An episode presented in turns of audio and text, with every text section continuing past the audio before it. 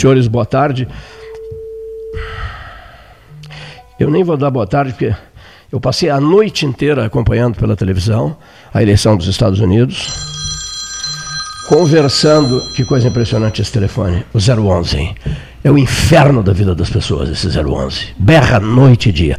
Mas eu passei a noite inteira acompanhando as transmissões de televisão, acompanhando em linha direta com o Felipe Grupelli Carvalho, que está em Washington, daqui a pouco mais vai conversar conosco, em linha direta com Cássio Furtado, grande especialista em Estados Unidos, interessadíssimo em eleição norte-americana. E hoje nós vamos, durante o 13, tratar dessas pautas, tendo como convidado especial, na série de entrevistas com os candidatos ao cargo, ao cargo de prefeito de Pelotas, o ex-prefeito Adolfo Antônio Fetter Júnior duas vezes prefeito de Pelotas, né? concorrendo agora na eleição de 2020, a eleição do próximo dia 15 de novembro. A propósito disso, o trem Expresso Noturno Eleitoral estará nos trilhos durante a noite inteira, dia e noite, numa cobertura diferenciada, com a participação de 35 comentaristas especiais garantindo mais uma história do pleito desta feita no ano de 2020.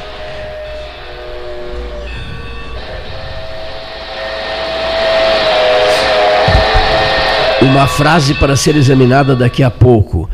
Talvez nem seja necessário esperar pela Pensilvânia na próxima sexta-feira. A vitória de Biden no Michigan complica uma barbaridade a sucessão norte-americana. Sobre isso, Cássio Furtado vai falar. Nos, nas últimas horas, uma surpreendente mudança no, no, no cenário eleitoral dos Estados Unidos. E o, e o cenário eleitoral local? Bom, eu recebi hoje, ex-prefeito Fetter, em nossos estudos, em primeiríssimo lugar, uma boa tarde, cavalheiro. Boa tarde, Cleiton. Boa tarde, Paulo Gastal. Boa tarde a todos que nos ouvem pelo grande alcance que tem o 13 Horas. É uma grande alegria estar aqui participando dessa entrevista em rodízio com os demais candidatos à Prefeitura. Um abraço a todos, fico à disposição. Passei a noite inteira vendo televisão e falando com os Estados Unidos e confesso que estou cansado, sonolento. Um candidato fica assim também? Cansado e sonolento? Todos os dias ou não? Olha, Cleiton, eu deitei essa noite às duas da manhã e às seis horas eu estava acordado.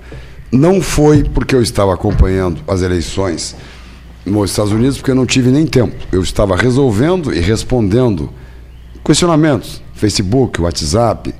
Eu recebo 200, 300, 400 mensagens por dia. E não se deixa mensagem sem resposta. E eu tento responder. Mas não dá, é impossível. A hora que dá. É impossível. Né? À meia-noite, é. uma hora. Ontem eu fui até as duas. Às seis eu estava de pé, porque eu tinha que sair de casa às sete e meia. Só cheguei em casa ao meio-dia e vinte para comer alguma coisa e poder vir aqui para essas 13 horas. Então é um ritmo alucinante. Nós temos essa entrevista agora, depois às quatro e meia um painel do Sinduscom, às 19 horas uma outra entrevista e tem que conciliar isso com campanha. E mais as andanças. E mais as andanças. Olho no olho. Olho no olho então, funciona muito em política, né? É um ritmo ah. muito forte. A gente tem andado. Minha voz está um pouco rouca por causa disso, porque de manhã está 10, 12 graus depois de tarde está 20 e poucos graus, de noite fica frio de novo, então tu tem que andar com casaco, tira casaco, Sim. bota casaco, porque sai de manhã e não sabes que horas volta. Então, é um ritmo louco, eu lamentavelmente não estou podendo acompanhar a questão americana, que eu sei que está eletrizante, mas vou ficar atualizado por vocês aqui, porque eu sei que vocês estão acompanhando, mas eu estou preocupado é com Pelotas, com poder participar do maior número possível de eventos, caminhar no possível de bairros e vilas para ter esse contato pessoal que é imprescindível. O eleitor, a população quer conversar contigo, quer que tu ouça suas demandas, quer que tu vejas o buraco na rua, a valeta suja, quer reclamar da falta de remédio nos postos, quer reclamar que está esperando há dois anos um exame para identificar um caroço no seio, no caso de mulheres. Então, este contato pessoal ao vivo, ele é imprescindível. A gente tenta conciliar isso com fazer programas de televisão, que é uma exigência legal, temos que ter um horário gratuito. Tenta fazer alguma reunião com distanciamento à noite, não se pode fazer comício, não se pode reunir multidão. É uma campanha completamente diferente. Tu ainda tens, como eu disse, que gravar programas para o programa eleitoral gratuito, tem que participar de entrevistas, hoje aqui, de tarde no Sinscom, de noite com autistas, com pais de autistas. Ontem teve TV Câmara, teve Rádio Pelotense, enfim. É entrevistas, debates, caminhadas, reuniões, responder mensagens, produzir programas de rádio e televisão e participar de eventos. É um ritmo alucinante, a gente está dormindo quatro, no máximo cinco horas por noite. Faltam 11 dias, hoje é dia 4, 11 dias, a eleição Deus, é dia né? 15. Então, hoje faltam 11 dias e meu número é 11. Então, quem não sabe ainda quem, como votar no FETER, pode votar no 11, que vai aparecer o meu rosto na urna eletrônica, aperta a teclinha verde, confirma e está votado para prefeito. E a mesma coisa em seguida para vereador. Então, é um ritmo louco, dormindo pouco, correndo muito, a garganta acaba ficando um pouco rouca. Por exemplo, eu estava há duas semanas querendo cortar o cabelo. Não dá tempo. Ontem, entre uma entrevista e outra, eu passei no barbeiro, ele estava disponível, e eu assim, corta porque eu já estou ficando com o cabelo que eu não consigo mais arrumar. Então, coisas prosaicas. Felizes dos que têm cabelo. Felizes que têm cabelo. Eu consegui, depois de do- duas semanas tentando achar uma brecha para cortar o cabelo. Consegui É, eu entendo. ontem. Sei bem o que que é isso. De imagino, manhã. é. É um ritmo louco, a gente não pode reclamar, entrou porque quis e estamos aguentando um tranco bastante intenso. Adolfo Antônio Fetter Júnior é ex-deputado federal, ex-secretário de Estado eh, do governo Antônio Brito, des- eh, relações, desenvolvimento e relações internacionais. Desenvolvimento né? econômico e assuntos internacionais. Foi vice-prefeito de Pelotas, prefeito de Pelotas, prefeito de novo de Pelotas, candidato a prefeito de Pelotas e deve conhecer um jovem entusiasmado e especialista em Estados Unidos que está na ponta da linha. Enquanto o senhor bebe um gole de chá, o chá é sul-africano agora, é, Vai, vai me fazer muito bem um chazinho agora. e o senhor se atualizará em relação. Diz que não, o, o candidato Adolfo Antônio Fetter Júnior diz assim: eu não, não tenho nem tempo de saber da eleição dos Estados Unidos, que realmente está eletrizante, especialmente nas últimas horas. Não é mesmo, senhor Cássio Furtado? Boa tarde, Cleiton. Boa tarde,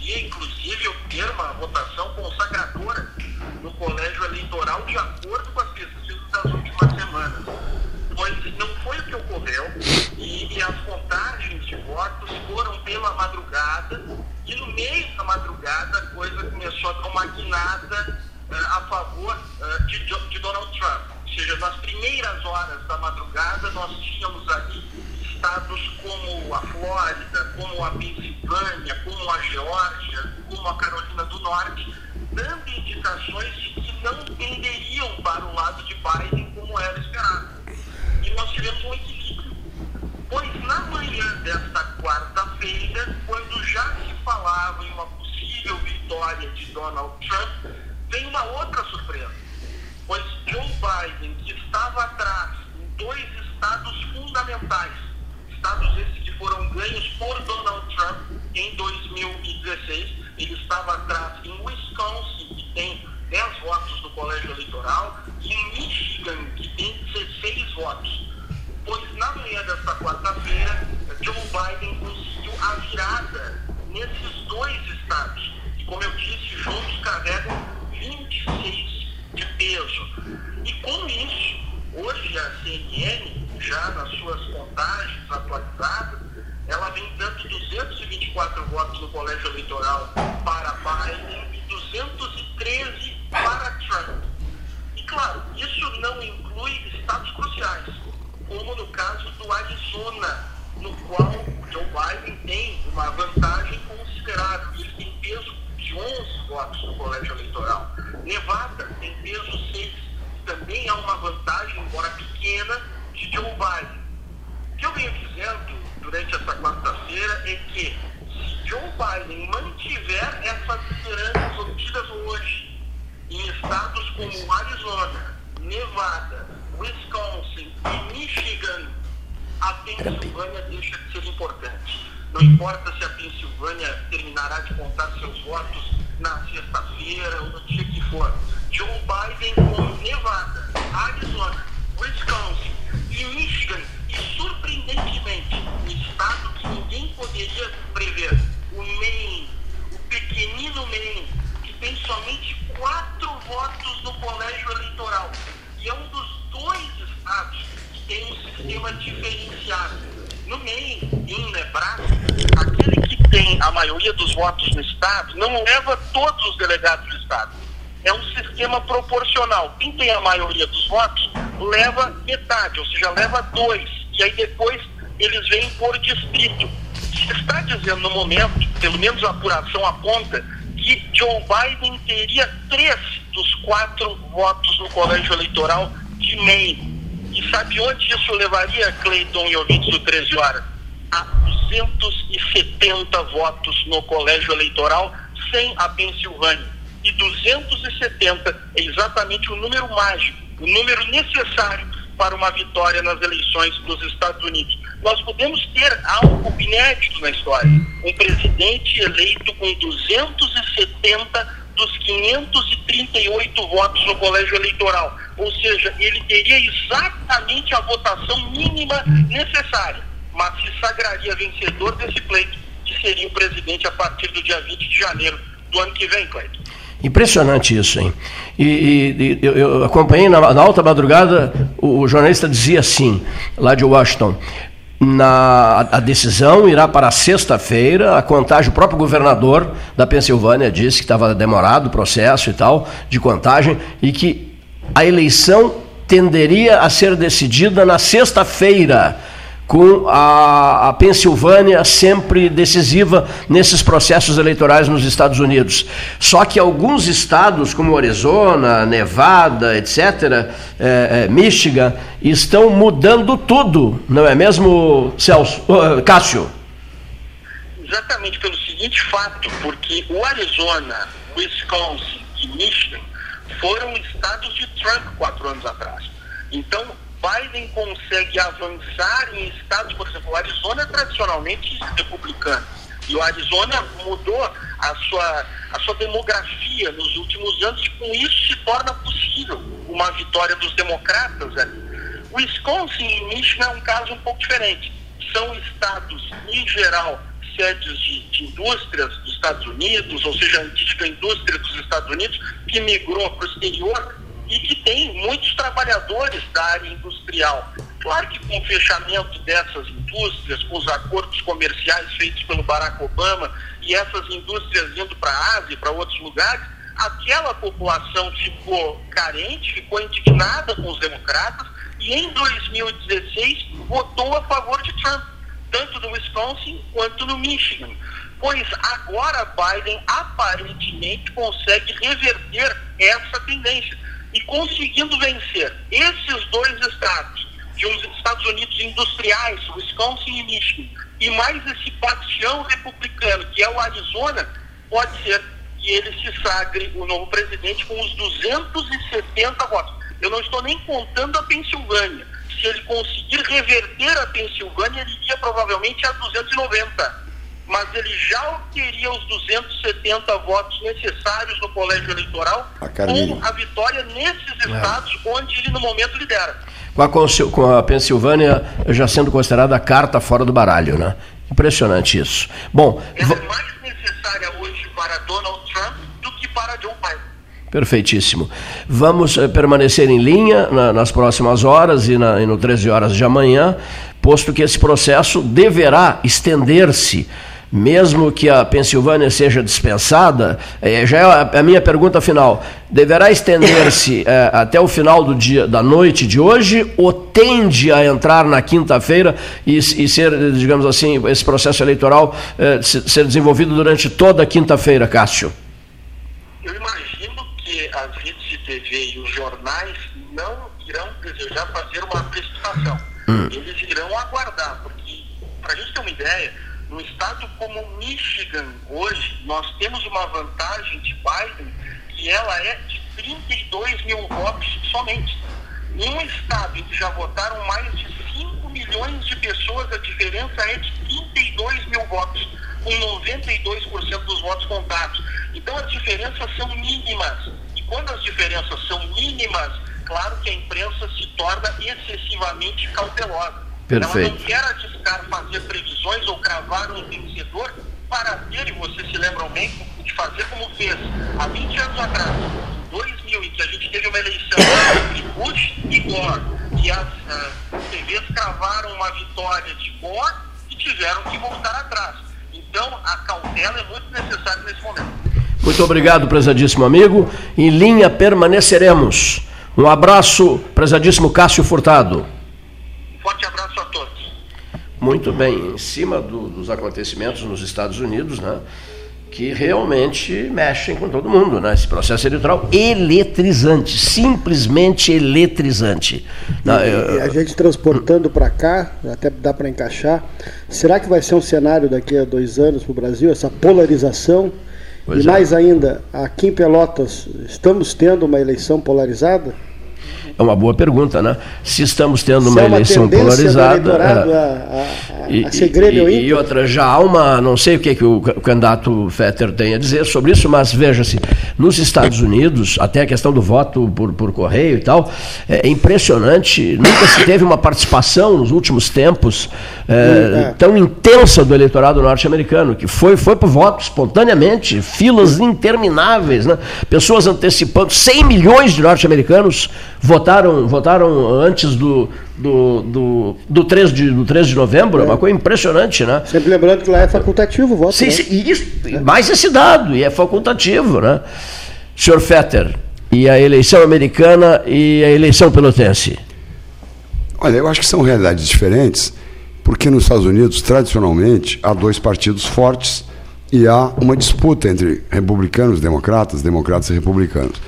No Brasil, com o nosso sistema proporcional e a liberalidade que houve, nós temos mais de 30 partidos registrados no Brasil, quase 40, e aqui em Pelotas tem 11 candidatos a prefeito.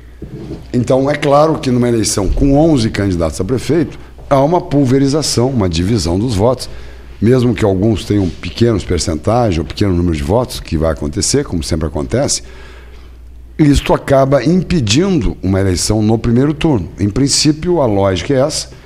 Então, nós temos, obviamente, uma candidata, que é a situação, e dez candidatos que querem mudar a situação. Eu sou um dos dez que querem mudar a situação. Mas, junto comigo, tem outros nove. Alguns mais de esquerda, uns mais de direita, outros de centro. Então, na nossa avaliação, existe uma certa polarização pelo que a gente vê na rua, pelo que a gente ouve, pelo que as pesquisas que se conhecem informais, porque não teve pesquisa formal realizada ou divulgada, então não se pode comentar qualquer pesquisa, já que só pode ser divulgado o que está registrado no TRE, mas as pesquisas que se tem conhecimento, informais, não oficiais, as conversas que se tem na rua, existe uma certa polarização entre a candidata à situação e a minha candidatura.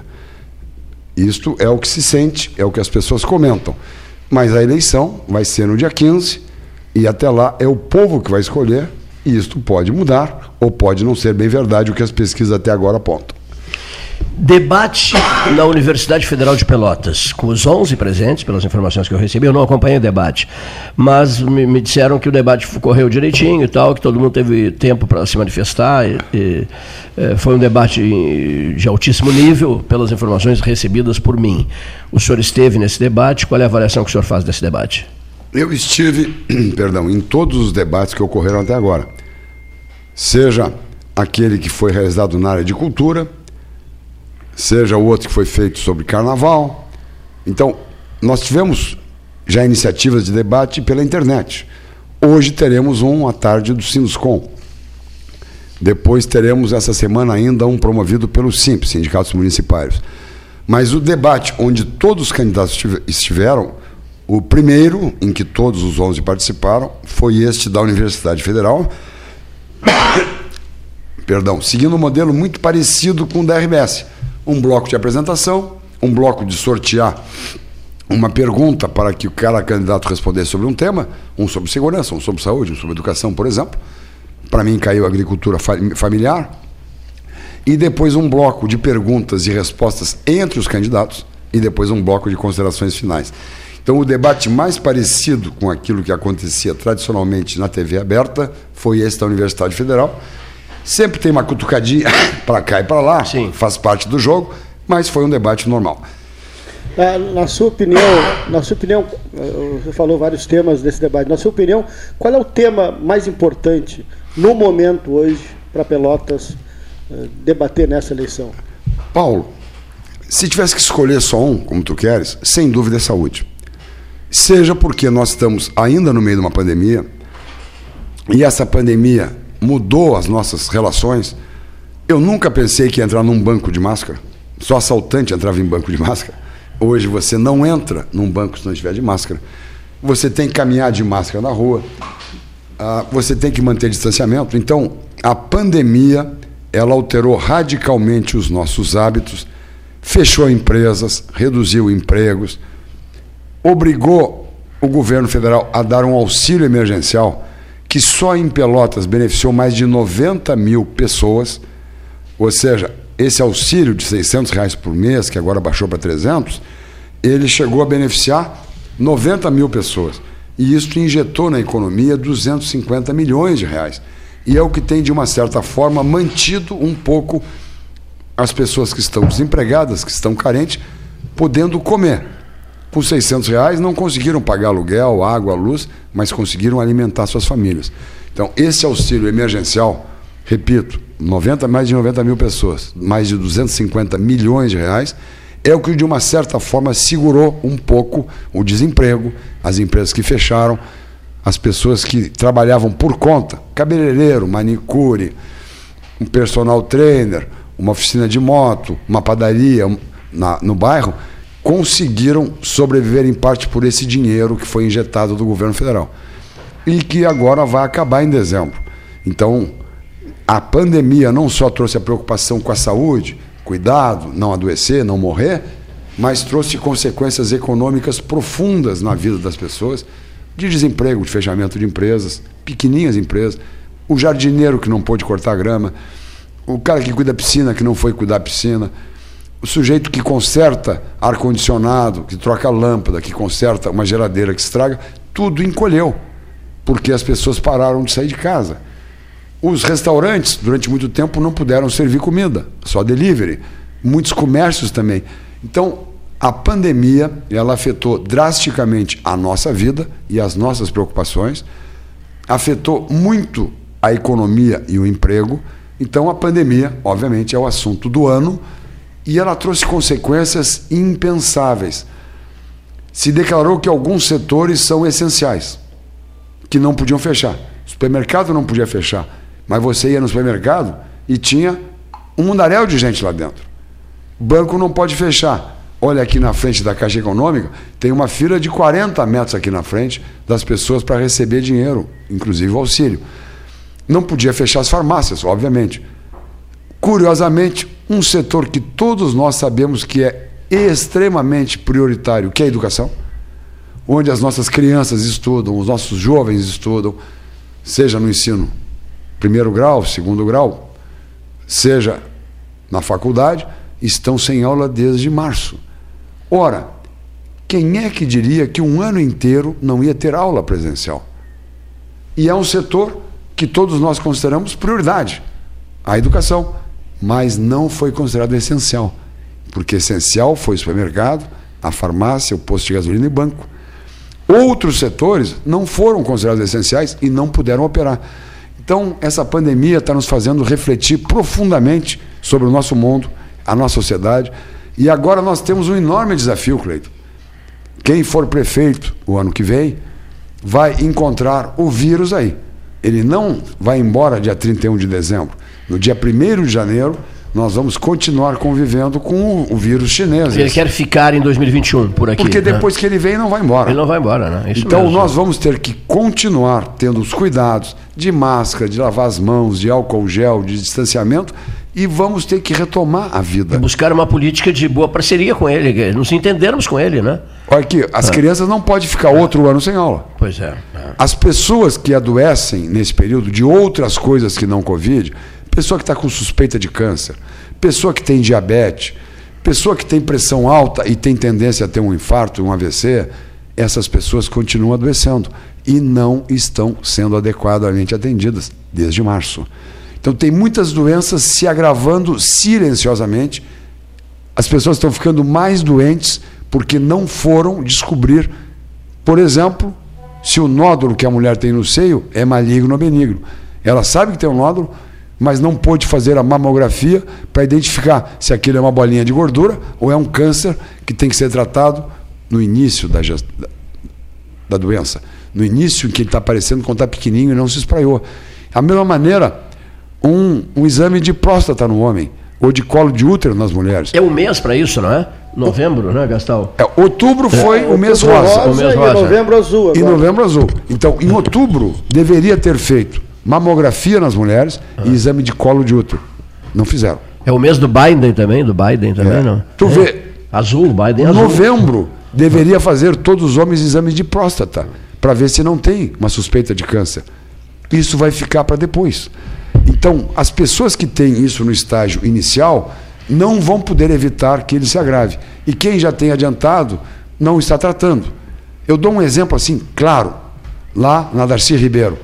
Um Sim. senhor de 58 anos, ele com diabetes perdeu a perna o ano passado. E estava com meia perna, fazendo fisioterapia para fortalecer o que sobrou da perna, para em maio colocar uma prótese pararam as fisioterapias em março. Então ele perdeu tudo que ele tinha feito de reforço muscular, porque se a perna está amputada pela metade, ele não faz exercício com ela e ela vai atrofiando. Então ele está fazendo fisioterapia para, em maio, estando com aquele toco de perna que sobrou, forte para poder botar uma prótese e caminhar em cima de duas pernas, uma natural e uma mecânica. Ele parou a fisioterapia e não colocou a perna mecânica. E ele me disse: agora quando eu puder voltar a fazer fisioterapia, eu vou ter que começar do zero, porque eu estou há oito meses sem fazer fisioterapia, eu perdi o que eu fiz. A prótese que ia colocar em maio desse ano, eu talvez coloque no ano que vem, depois que fizer a fisioterapia, ele perdeu um ano da vida dele, interrompeu o tratamento. Então, com a, a saúde prejudicada pelo medo da pandemia, e é um risco que existe, ele sufocou o atendimento de outras doenças, parou com as aulas, diminuiu os empregos. E o ano que vem, quem ganhar as eleições, e eu espero que seja eu, nós vamos ter que recuperar esses atendimentos que estão represados, continuar a combater o Covid até surgir uma vacina testada e eficaz, isso pode levar um ano a partir de agora, retomar as aulas, recuperar a economia, recuperar empregos. Então a pandemia desorganizou a nossa economia e a nossa vida e nós vamos ter que recuperar o tempo perdido. No caso, volto a dizer, da saúde, fazer um mutirão para essas pessoas que deixaram de ser atendidas e que a sua situação de saúde agravou por outras doenças que o, já existem. O senhor é considerado um homem que trabalha em três turnos, né? É, é famoso isso, né? a, a, madrugada. Gosta da madrugada? Aprecia trabalhar de manhã, de tarde e, e de madrugada? Eu fui me condicionando a isso. Depois não sai mais, né? É, porque quando eu era jovem, eu fiz vestibular e, e passei na faculdade de agronomia, cujas aulas eram de manhã e de tarde. Sim. Então a faculdade de agronomia começava de manhã e tinha aulas de manhã e de tarde. E eu passei ao mesmo tempo na faculdade de administração da Católica. Então eu fazia de manhã e de tarde agronomia, vinha do campus lá fora e ia para a Universidade Católica cursar administração. Em alguns semestres eu tive 14, 15 matérias, 8 de um, 6 do outro nove de um, cinco do outro. Enfim, eu tive muitas aulas. E eu tinha aula três turnos. Então me sobrava pouco tempo para estudar, para fazer os trabalhos. Eu almoçava no campus, comia o bandejão para poder estudar, para não perder tempo, vir em casa almoçar e voltar. Eu saía da católica, ia buscar a Leila, que dava aula num supletivo aqui pertinho, em cima da casa da banha, ali na esquina da praça, Pedro Osório, tinha um supletivo lá em cima, antes da reforma. Levava ela para casa, que era minha namorada, e ia para casa ainda fazer algum trabalho às 11h30, meia-noite. E acabava 1h30, 2 da manhã. No outro dia de manhã, eu tinha que ir para a Universidade Federal ter aula.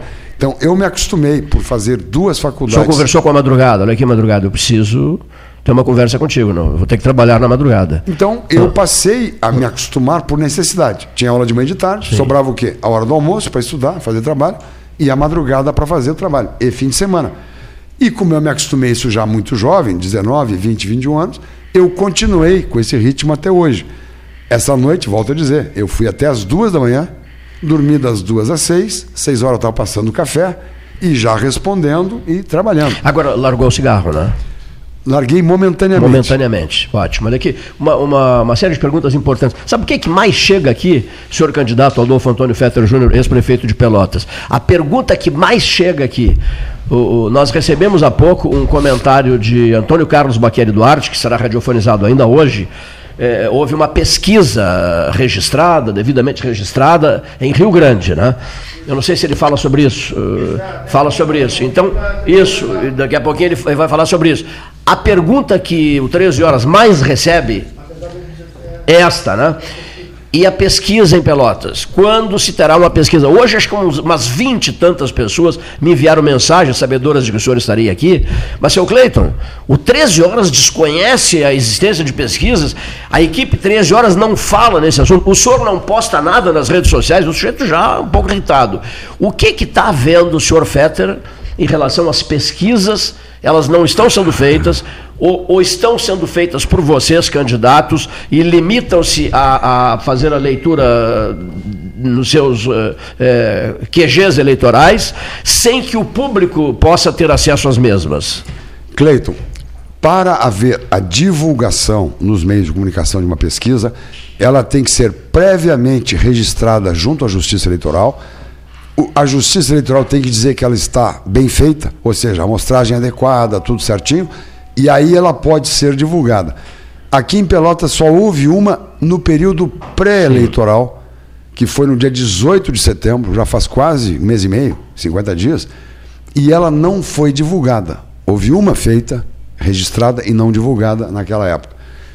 Misteriosamente, Pelotas é uma das poucas cidades onde os veículos de comunicação não contrataram em pesquisa como sempre fazem. Já tiveram várias em Porto Alegre, já tiveram pesquisa em Caxias, já teve em Canoas, já teve em outros lugares. Aqui não houve essa contratação por nenhum veículo de divulgação, que geralmente é uma pesquisa, chamamos assim, isenta, Sim. feita não vinculada a um candidato. Existem pesquisas feitas com seriedade, mas pagas por candidatos.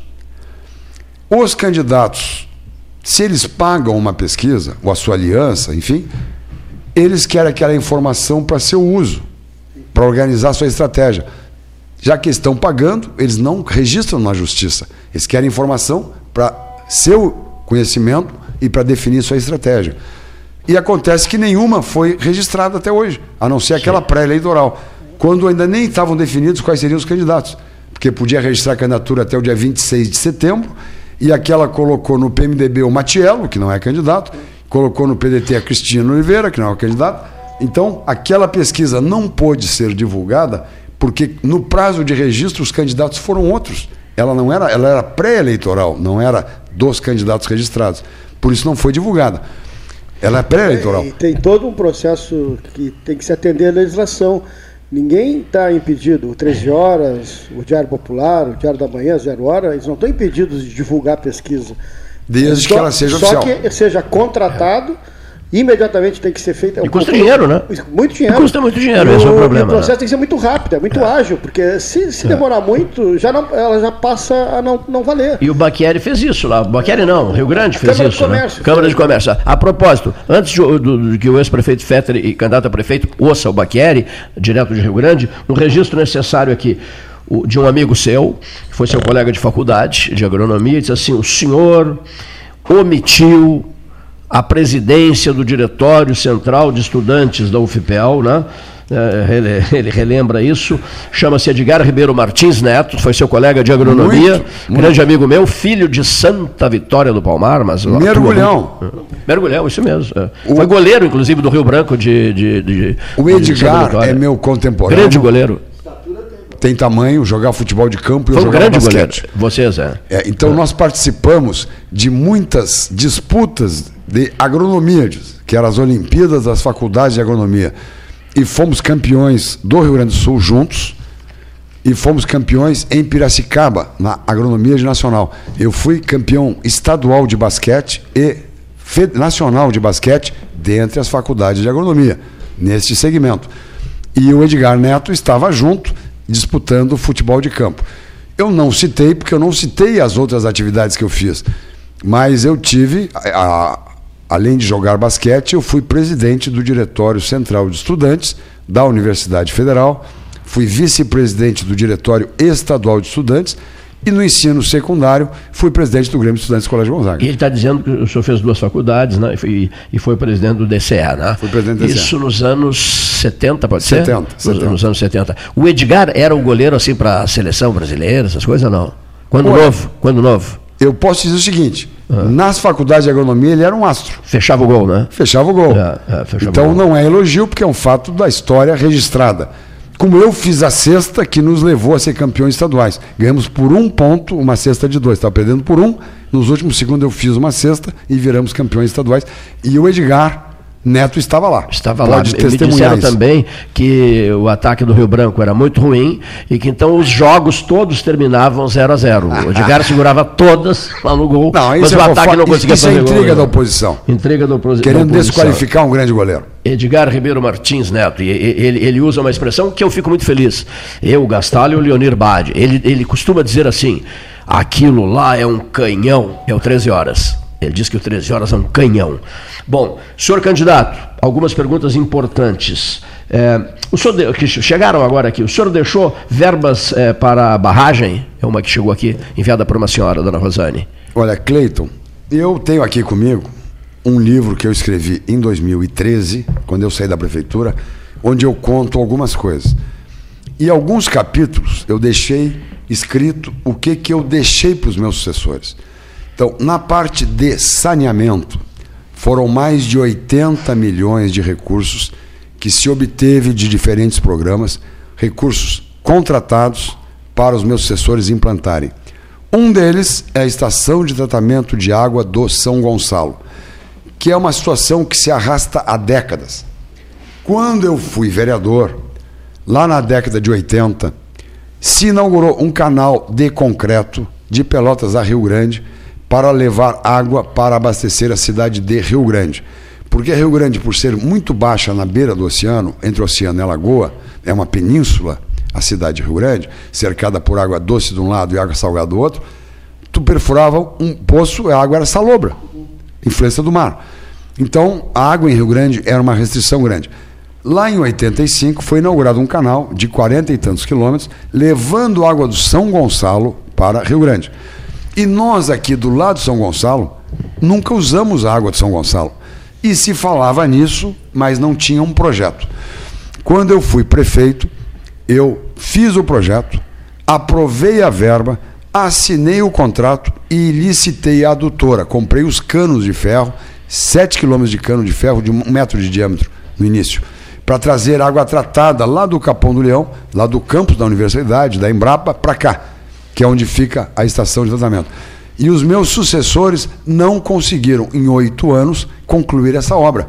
Se ela estivesse pronta, nove, nove anos depois que eu assinei o contrato e oito anos depois que eu saí da prefeitura, nós não teríamos tido racionamento de água neste verão, que tivemos uma grande seca. Essa seca, segundo a Embrapa, que controla desde 1897, foi a maior seca da história de Pelotas no verão, de dezembro a fevereiro. E nós tivemos a barragem de Santa Bárbara baixando 4 metros. Não podia lavar carro, não podia regar grama, todo mundo racionando água e faltando água. Então, nós cercados de água, com o São Gonçalo sendo uma fonte inesgotável de água, porque liga a Lagoa dos Passos a Lagoa Mirim, não vai secar nunca, nós nunca buscamos essa água. Eu identifiquei o problema, fiz o projeto, assinei o contrato, licitei e em oito anos desde que eu saí da prefeitura, não conseguiram acabar uma obra que está em 70%. Então, se eu vier a ser prefeito, eu vou ter a honra de acabar o que eu iniciei e que em oito anos os meus dois sucessores não conseguiram fazer. Além disso, além de ter construído uma estação de tratamento de esgotos no Laranjal, eu consegui recurso para mais cinco estações de esgoto. E isso é fundamental, as pessoas não dão importância, mas se você largar o esgoto como é, como sai da casa, da latrina, do vaso, isto vai acabar caindo no pepino, no Santa Bárbara, vai chegar no São Gonçalo e vai chegar na Lagoa.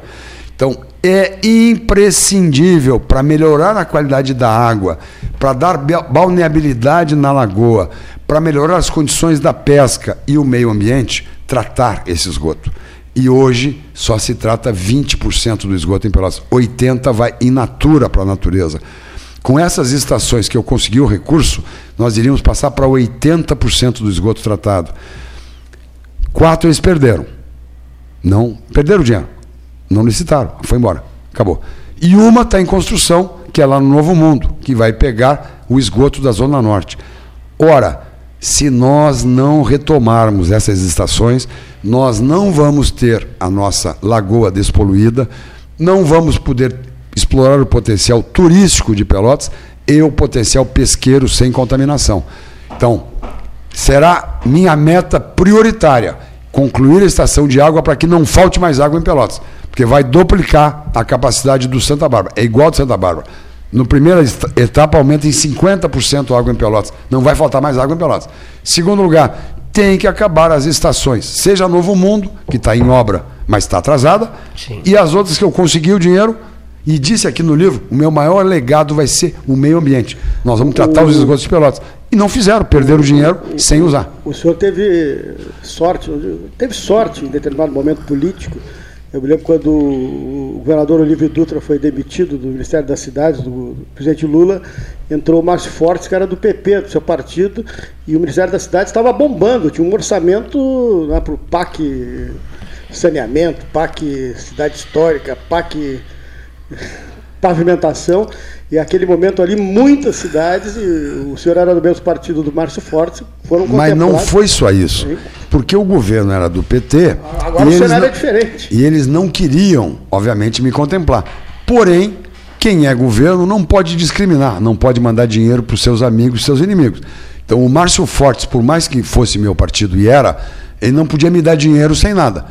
E o PT, que era o poder, Lula, Dilma, também não queria me dar dinheiro por eu ser adversário. Só que, aí chegamos numa frase que eu acho que é oportuna, o Paulinho falou em sorte, e eu não vou questionar, mas me disseram uma vez, está escrito, que sorte é quando a competência encontra oportunidade. Por que, que eu consegui aprovar muitos projetos? E aprovei em governos que eram, teoricamente, do PT contra mim. Porque quando abri os editais, eu entrava com os projetos. Eu tinha projeto. Se eu não tivesse projeto, não vinha nenhum centavo para Pelotas. E além disso, além de fazer o projeto, tinha que estar fora do CADIM, que é o SPC, a Serasa das prefeituras. Então eu coloquei as contas em dia, o que me deixava com um cadastro limpo para acessar recursos. Fiz os projetos e quando teve um edital, eu entrava. Assim eu consegui as cinco estações de esgoto, assim eu consegui o dinheiro para fazer a ET São Gonçalo, assim eu deixei aprovadas 14 escolas de educação infantil, 14 creches, que até hoje só implantaram quatro. As outras 10 estão algumas abandonadas, só com a fundação, porque os meus sucessores não conseguiram construir as escolas que tinha verba, que eles receberam de mão beijada e mesmo recebendo verba, projeto, espaço, não conseguiram concluir. Concluíram quatro. Duas delas nem foram inauguradas ainda. A obra ficou pronta e veio a pandemia e pararam as aulas. Na Sanga Fundo e na Vila Princesa, que está acabando ainda. Então só abriram das 14 que eu deixei prontas, contratadas, duas. Duas em obra e o resto não está feito. Da mesma forma, eu deixei 95 milhões de reais encaminhados para pavimentações em Pelotas. Então, 81 milhões para saneamento, 95 milhões para pavimentações e mais 15 milhões para creches. Eu deixei mais de 200 milhões aprovados que foram executados em parte no governo Eduardo Leite e em parte estão sendo concluídas ainda hoje no governo Paula. Foram projetos que eu fiz, que nós aprovamos, porque tínhamos projeto. Então, Paulinho, é verdade é bom quando competência, ou seja, ter projetos e estar com as contas em dia, encontra uma oportunidade. Abre um edital, que é uma concorrência, e quem tem projeto é aprovado. E eu tinha as contas em dia, tinha os projetos e trouxe muito dinheiro de fora Uma parte eu executei de obras, e foram muitas, e outra parte eu deixei como herança bendita para os meus sucessores. Então, tive sorte, eu não nego, mas é porque eu tinha os projetos, tinha as contas em dia, e quando abri um edital, eu entrava e era aprovado, porque eu tinha um projeto bom. E ah, outros não fizeram. Sim, alguns ouvintes e, e pessoas que, eh, evidentemente, discordam do senhor, dizem que determinadas pavimentações no seu período, até chamo de asfalto sorrisal, a avenida a Avenida do ex-ministro da Justiça, eh, Ferreira Viana, Avenida Ferreira Viana. O senhor, o senhor acha que aquele asfalto ficou bom? Olha, eu posso dizer o seguinte: qualquer obra que seja executada, quem já construiu uma casa, quem já fez uma ampliação da sua loja, sabe que toda obra tu planeja gastar 100, gasta mais e surgem problemas. Eu lembro até de uma propaganda, acho que era do Tigre, que dizia: não bote qualquer cano, porque depois você liga e estoura. Então, às vezes, o barato sai caro. A prefeitura, quando vai contratar uma obra, ela faz uma licitação. E a construtora que apresenta a melhor preço e tem as papéis acaba ganhando. Então, às vezes, quando se contrata uma obra, ela pode apresentar problemas. Tá bem. Olha, se não fosse a duplicação da Ferreira Viana, que eu concluí integralmente, e convidei o ex-prefeito Irajá, que tinha feito a pista de concreto, a pista de concreto para é. inaugurar comigo o outro lado, o que quase ninguém faz, de homenagear alguém que iniciou e você concluiu, ele fez um lado e eu fiz o outro. Ah, se não fosse a Ferreira Viana, hoje era impossível ir para a praia. O camarada mandou dizer agora que a UFPEL, é, a propósito disso, de convidar os outros para, é, é, digamos assim, participarem de um ato de inauguração, tem uma extraordinária memória em relação aos seus 50 anos. Teve ao comemorar o seu cinquentenário. É claro que é uma ironia do sujeito, né? Porque a UFPEL concentrou-se apenas Uh, no seu grupo atual. No, no, seu grupo atual e na turma do momento, né? Não olhou não, para a história. Não olhou para a história, não então, olhou para as décadas Cleiton, anteriores. Então, deixa eu responder a tua pergunta para ficar bem claro. Eu dupliquei a Ferreira Viana, desde o fórum até a ponte do Arroio Pelotas. Não é isso? Este trecho, se não existisse, não tinha surgido o shopping center em Pelotas. Porque não poderia ter um shopping com pista única, pelo fluxo que tem não teriam saído os condomínios que saíram para aquela região. Lago de São Gonçalo, Veredas, Parque Una, Alphaville e tantos outros menores, mas foram muitos. Houve uma enorme expansão para aquela região que só foi possibilitada porque se fez a duplicação da Ferreira Viana. E no verão, quem é mais antigo sabe que para vir do Laranjal antes da duplicação, num fim de semana você levava 45 minutos, uma hora porque trancava tudo. Era uma pista única, trancava tudo. Uma vez uma filha minha quase perdeu um ônibus, porque para sair da praia onde eu estava e deixá-la na rodoviária, eu levei 50 minutos.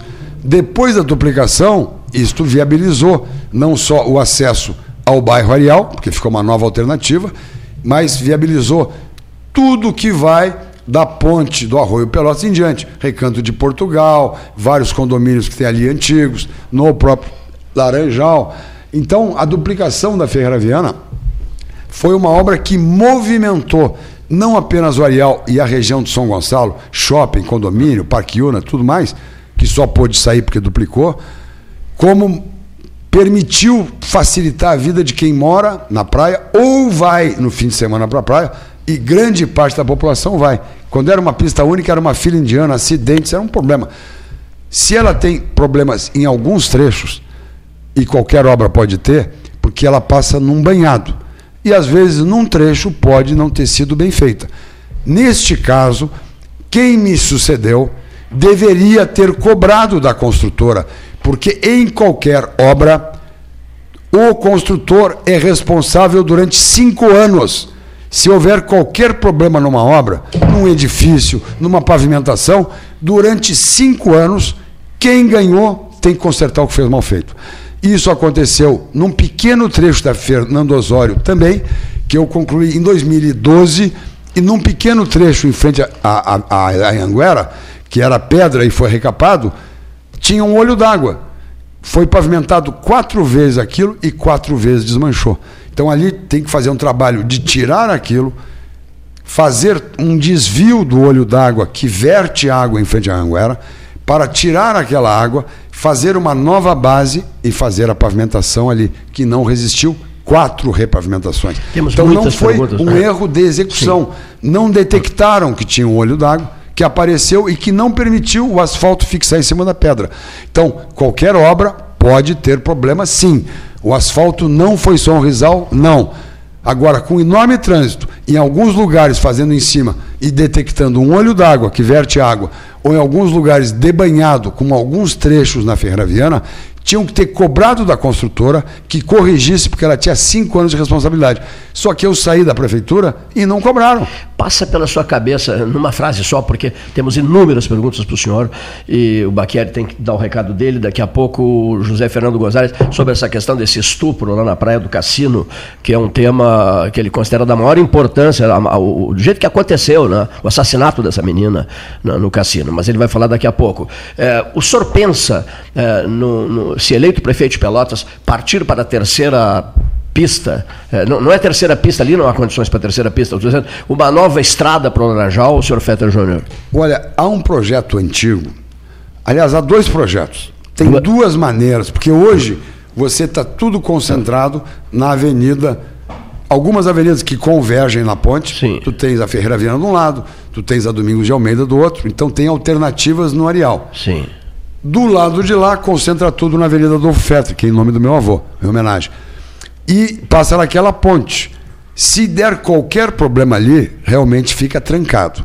Então, tem- tinham dois projetos alternativos para fazer acesso ao Laranjal. Um seria a continuação da segunda entrada, que é a Avenida José Maria da Fontoura. Sim. A outra vindo direto ali por campos da iniciativa privada e saindo no Areal. Então, assim como tu tens uma que chega na Avenida Rio Grande do Sul, tem o posto do Guga, a rótula entra na Rio Grande do Sul. Mais adiante, 700, 800 metros na frente, tem a José Maria da Fontoura. Então, naquela lá sairia uma avenida perpendicular à atual, fazer uma nova ponte e sairia no fim do areal. Essa é a alternativa mais barata e mais viável. Dá para pensar nisso. Eu, eu falei Isso uma é frase. imprescindível. Senhor Fernando, eu falei uma frase, o senhor está fazendo uma conferência. Isso é uma, mas é, uma, é imprescindível, porque eu conheço o problema. Sim. E o outro é fazer na beira d'água, aqui no São Gonçalo, que era um sonho do Irajá, que custa milhões de Não, o reais. sonho é meu. Não, o Irajá pegou carona no meu sonho. É maravilhoso, mas mas é é uma obra verdade, caríssima. eu carona, eu sei, eu é sei, eu toda sei. feita no banhado. Eu sei que é Tem um caríssima. problema ambiental e um problema que é fazer uma estrada no Mas banhado. pelo menos uns passeios, assim, É que nem Jaguarão fez. Jaguarão fez, olha aqui, na beira do Rio Jaguarão, ah, passeios, pistas de caminhadas, É muito bem iluminada e com, e, com, e com árvores. Ficou um verdadeiro espetáculo. Ali em Jaguarão. E nós estamos, estamos há 208 Eu vou te anos dar um exemplo. vivos. Entre o fim da balsa, Veleiro Saldanho da Gama, ângulo, e o engenho Pedro Osório, que está abandonado, nós temos um dique de um quilômetro e meio. Então, hoje, nós temos na beira do canal um dique de um quilômetro e meio entre a balsa e o engenho Pedro Osório. Aquilo ali tem um projeto para urbanizar.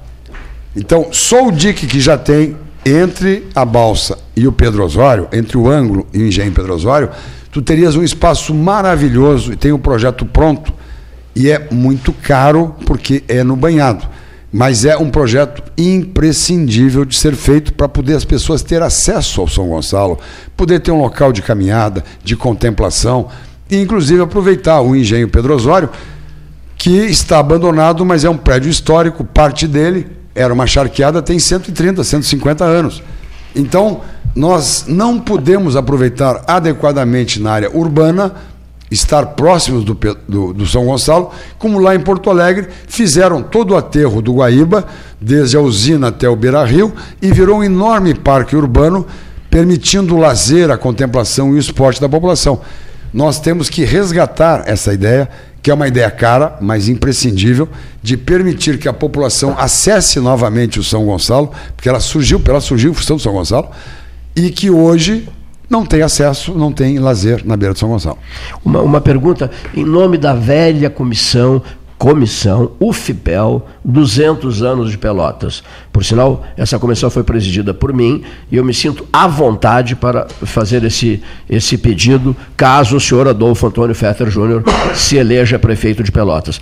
O senhor promete é, construir o Parque dos 200 anos, numa, numa, hora em que se faz esse grande movimento, Pelotas multicolorida, verde, frutífera, multicolorida, 2020, 2021, 2022, e que precisa desesperadamente de sombra, de muito verde para oferecer à população. Cleiton, o teu diagnóstico é correto. Uh, hoje, na área urbana, que espaços a população tem para lazer. Tem a Praça Pedro Osório, tem o Parque Dom Antônio Zata, a antiga Praça Júlio de Castilhos, que são duas quadras, e algumas praças menores. Então, nos faltam espaços de lazer para a população caminhar, fazer esporte, ficar na sombra, tomar um chimarrão. Por isso, muita gente vai para o Laranjal, vai para a beira da praia, embaixo das figueiras, tomar um chimarrão, conversar e ver o movimento. Então, faz falta sim um parque urbano. Uma das alternativas era fazer isso no entorno da barragem de Santa Bárbara, que tem um enorme espaço. Existe, por exemplo, a Granja Municipal, a que tem muitos hectares, é um espaço público. Então, nós temos uma área que é pública na volta da barragem do Santa Bárbara, que deveria e poderia ser um dos espaços importantes. Depois, nós temos que ver outros espaços por exemplo, uma alternativa é a Chácara da Brigada, que é um espaço do governo federal cedido ao governo do estado, que a Brigada durante muitos anos usou para treinamentos, chamado Chácara da Brigada, e que é uma área que também comportaria um parque urbano. Então nós temos não temos muitas, muitas áreas disponíveis hoje, mas temos algumas que são fundamentais como também nós temos aí no meio da Duque de Caxias uma enorme avenida com espaços que podem virar centro de convivência. Então é importante, em primeiro lugar, recuperar as praças que nós temos, que estão abandonadas. Hoje tu quer sentar numa praça debaixo da árvore, são poucas alternativas. Quem fez isso anteontem morreu na Praça José Bonifácio. Caiu um galho, uma árvore em cima de um senhor, que era nosso amigo, Mengato, e morreu porque a árvore era velha e é uma pracinha pequena em frente à catedral. E caiu em cima Mas de uma a cidade não está cheia de árvores velhas, as praças? Sem dúvida. Ah. Nós temos que ter um ah. programa de substituição de árvores antigas. Porque Pelotas tem muito tempo. Então tu pega alguns eucaliptos, por exemplo, na Avenida Duque de Caxias. Matou um senhor no, no, num dia de finados, eh, em frente ao cemitério. É, porque tem ah. árvores de 70 a 80 Sim. anos. Então, periodicamente, quando ela está chegando no fim da vida útil, Primeiro, tem que podar os galhos que quebram com temporais e ventos. Segundo lugar, se a árvore tem a sua estrutura comprometida e vai cair, tem que podá-la antes que ela mate e substituir por outra árvore. Vimos essa tragédia dois dias atrás, ali na Praça José Bonifácio, em frente à catedral, caiu uma árvore, matou um amigo e ah, acidentou uma senhora que estava com ele, porque caiu uma árvore em cima da pessoa.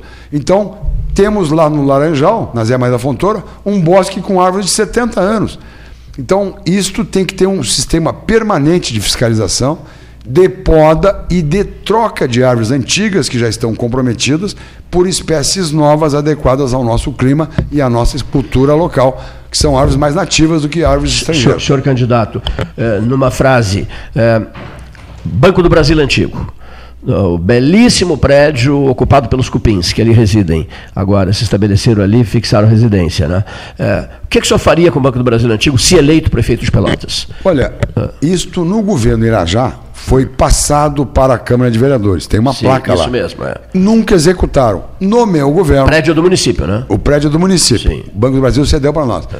No meu governo, a Câmara pediu para fazer a sua sede definitiva ali, porque não tem sede própria até hoje. Que novela essa, esse prédio da Câmara, é, hein? Aí o que, que se Poxa. fez? A gente comprou o prédio do lado, em frente ao mercado, que era privado.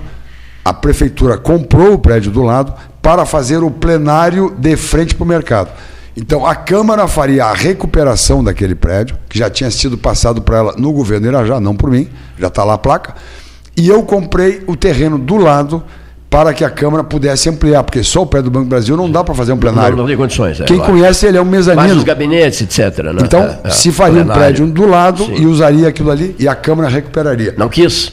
Ela não quis. Né? Pediu, fez o projeto, mudou o presidente, mudou o presidente e nunca saiu do papel. Eu acho que nunca sairá esse prédio aí. Então, a gente desocupou aquele prédio para entregar para a Câmara, para poder assumir. E esse prédio maravilhoso aqui, caindo de maduro, meu Deus do céu, 7 de setembro, com esquina Félix da Cunha, antigo foro. Né? Ou seja, estaria pronta a Câmara ali, o prédio. A... O prédio do antigo fórum é do governo estadual. Eu sei, eu sei disso, eu sei. Foi passado para a escola João 23, que funcionava junto da escola Pedro Osório Mas não Osório. houve articulações? Houve, mas era um prédio estadual, porque o fórum é Sim. estadual. E quem queria o prédio acabou perdendo para o nosso amigo Conceição que era o diretor do João 23 e que habitava o, o Pedro Osório, Sim. que de dia era a escola Pedro Osório. Pedro Osório noite, da Osório. Ah. Da Osório. Sim. E de noite era o João 23. E ele conseguiu que o Estado cedesse o prédio do antigo fórum para ser a sede definitiva da escola João 23. E, portanto, ele já tem destinação ele está ocupado pela escola, aí teria que ser uma outra coisa, porque a escola João 23 também quer um local para ocupar, e é uma escola. É, eu entendo, olha aqui. Profissionalizante. É, vou pedir respostas rápidas, porque temos muitas perguntas de ouvintes para o senhor. Uma delas, essa eu achei muito interessante. Com Ari Alcântara, tentou-se o blocrete, correto? Aí o sujeito dá os exemplos. Lá no, no Fragata, a Pinheiro Machado. Né? A propósito de Pinheiro Machado, de Avenida Pinheiro Machado, eu Clayton, eu, Clayton, Washington, hoje, Fetter vai gostar, eu, Clayton, Washington, hoje, 19 horas. Mas eu não estou indo para Washington. Eu vou jantar com um amigo meu chamado Washington, meu amigo Washington, na Avenida Pinheiro, na Avenida Pinheiro Machado. Olha aqui só. Avenida Pinheiro Machado, Blocrete, não deu certo. Aquela avenida que eu sempre esqueço o nome, que desce para o shopping, como é o nome? São Francisco de Paula. São, sempre esqueço o nome. São Francisco de Paula. O Blocrete ali é um caos. Não, e ali uma parte é caos. é Unistein. A maior parte é Unistein, Unistein que é aquele é. fininho. O bloquete é o octavado. Mas vou dizer um negócio. O alto quase fica ali. Né? O automóvel quase fica. Qualquer tipo de meio de, qualquer meio de transporte. É uma coisa constrangedora. Então, o, o Blocrete não deu certo, mas diz o ouvinte, que eu achei interessante o que ele disse ex-prefeito e candidato a prefeito, Adolfo Antônio Fetter Júnior, o entrevistado do dia. O concreto deu certo, ele se refere à pista que vem para o centro, a pista da, Ferreira da Ferreira Viana. O concreto ali, que é a obra do Irajá, Dara sim, Rodrigues, sim. Tá bom até hoje. É isso, o Irajá foi prefeito nos anos 70, 77, de 77 em diante. Eu lembro que pessoal, a turma do Ariel Cântara passou o cargo para ele em 31 Cleiton, de março. Eu já entendi qual é a pergunta, deixa eu responder porque o tempo está curto. Perfeito. O tipo de pavimento depende do local. Veja bem, na beira da praia no Laranjal, ela é feita de Unistein. E fica bem, porque o chão é arenoso. Ajuda. O chão é arenoso. Quando tu chegas na São Francisco de Paula, que é o mesmo Unistein, por que, que ele ficou. Um caos. É. Porque o chão é de argila, ali era um banhado. E tu, para fazer o Unistein bem feito, tu tens que cavar, botar areia adequada e ele senta bem em cima de areia.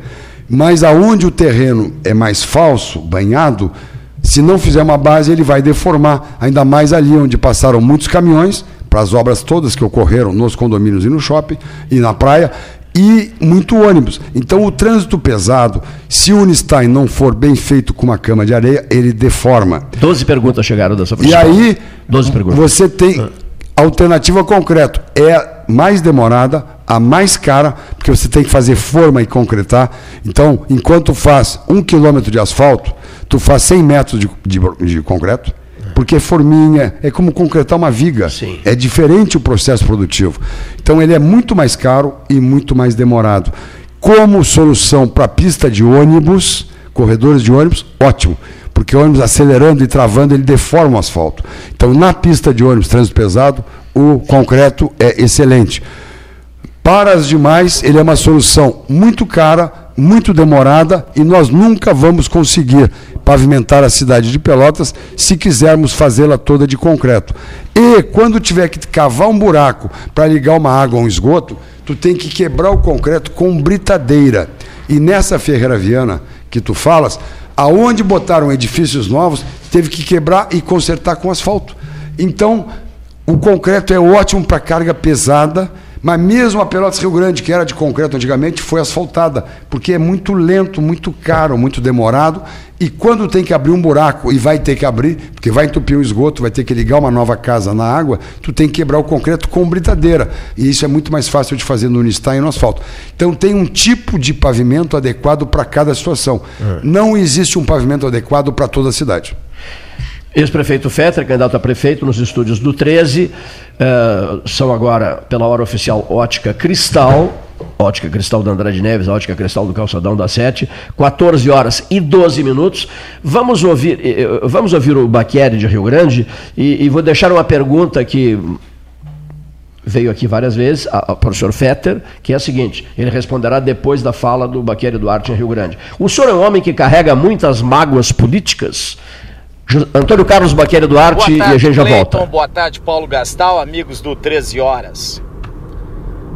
Eu acho que hoje o assunto que, que todos estão comentando são as eleições, tanto as americanas como as nossas eleições municipais e as pesquisas. Importante que se comente alguma coisa nesse sentido. Em primeiro lugar, Uh, as pesquisas nos Estados Unidos davam que a vitória seria democrata com Joe Biden.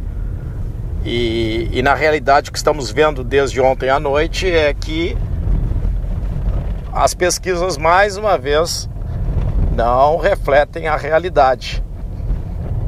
Há uma, uma dura disputa entre os dois candidatos e em, em estados onde parecia que o candidato democrata iria vencer com até com certa facilidade, não está ocorrendo isso.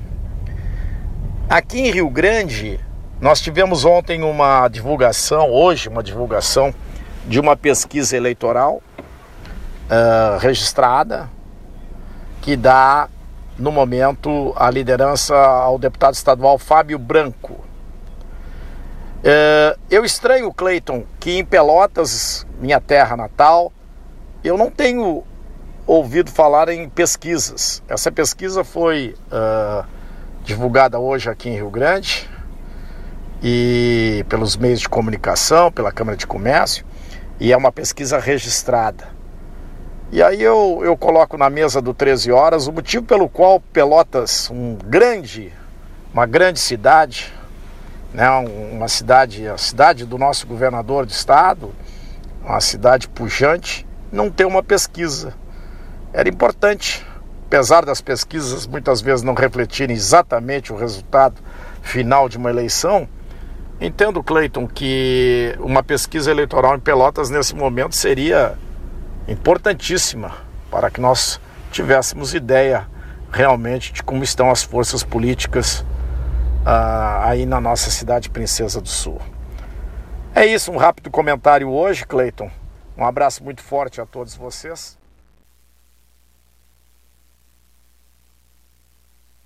Em Antônio Carlos Baquieri Duarte, falando diretamente de Rio Grande do Noivo do Mar. Daqui a pouquinho, para o ouvinte, eh, vamos eh, ter o um depoimento do Dr. José Fernando Gonzalez, um tema in, eh, envolvente também, na medida em que foi muito terrível esse tipo de coisa. Esse, esse eh, Rio Grande Cassino já, já, já ofereceram, eh, digamos assim, eh, notícias horrorosas né, em outros tempos. Dessa menina que foi assassinada na praia do Cassino, né, esse, após ter sido estuprada.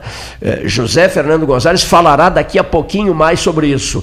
Nós vamos também ouvir Daqui a pouquinho mais, eu preciso dizer isso, é importante, vamos ouvir Felipe Grupelli Carvalho, diretamente de Washington, a capital dos Estados Unidos, dando balanço, balanço final, final não, não é balanço final, corrija essa frase, referindo o seu processo eleitoral norte-americano surpreendente, que muda com muita frequência, a todo momento mudando, uma hora Trump uma hora Trump está bem, daqui a pouco Biden ganha dois ou três estados, se fortalece, fica todo mundo esperando o resultado da Filadélfia, porque o resultado só será conhecido na sexta-feira, mas de, de repente nem será preciso esperar a Filadélfia, disse Cássio Furtado, posto que a questão poderá ser resolvida é, com Michigan, Arizona, Nevada, estados nos quais o senhor Joe Biden, é, Wisconsin também, né? 10 votos Wisconsin, Michigan, 16 votos já conquistados pelo Biden. Enfim, Cleiton, o assunto é local, não é norte-americano. Concentre-se no assunto local. Eu mesmo estou me dando esse recado.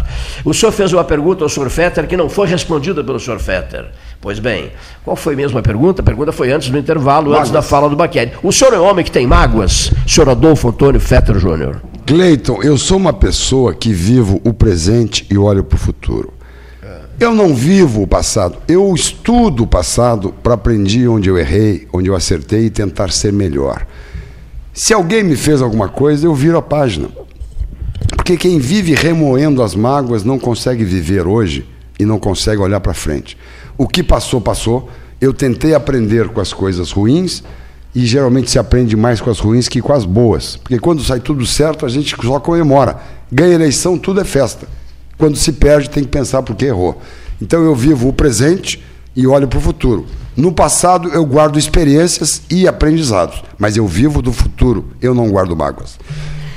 Quantos candidatos, são 11, né? Quantos 11. candidatos hoje, falando nisso, só título de registro, Ivan Duarte, do Partido dos Trabalhadores, segunda-feira, 9 de novembro de 2020, aqui no Salão Amarelo do Palácio do Comércio. O candidato petista estará conosco aqui. Houve uma mudança de data, né? houve uma alteração de data, só para insisto nesse ponto, porque já havia sido anunciado o senhor Ivan Duarte, mas depois ele se atrapalhou nesse dia e não pôde comparecer. Houve uma mudança de data. Estará na segunda-feira, 9 de novembro. A pergunta ao candidato candidato Fetter, quantos hoje, desse total de 11, tem chances.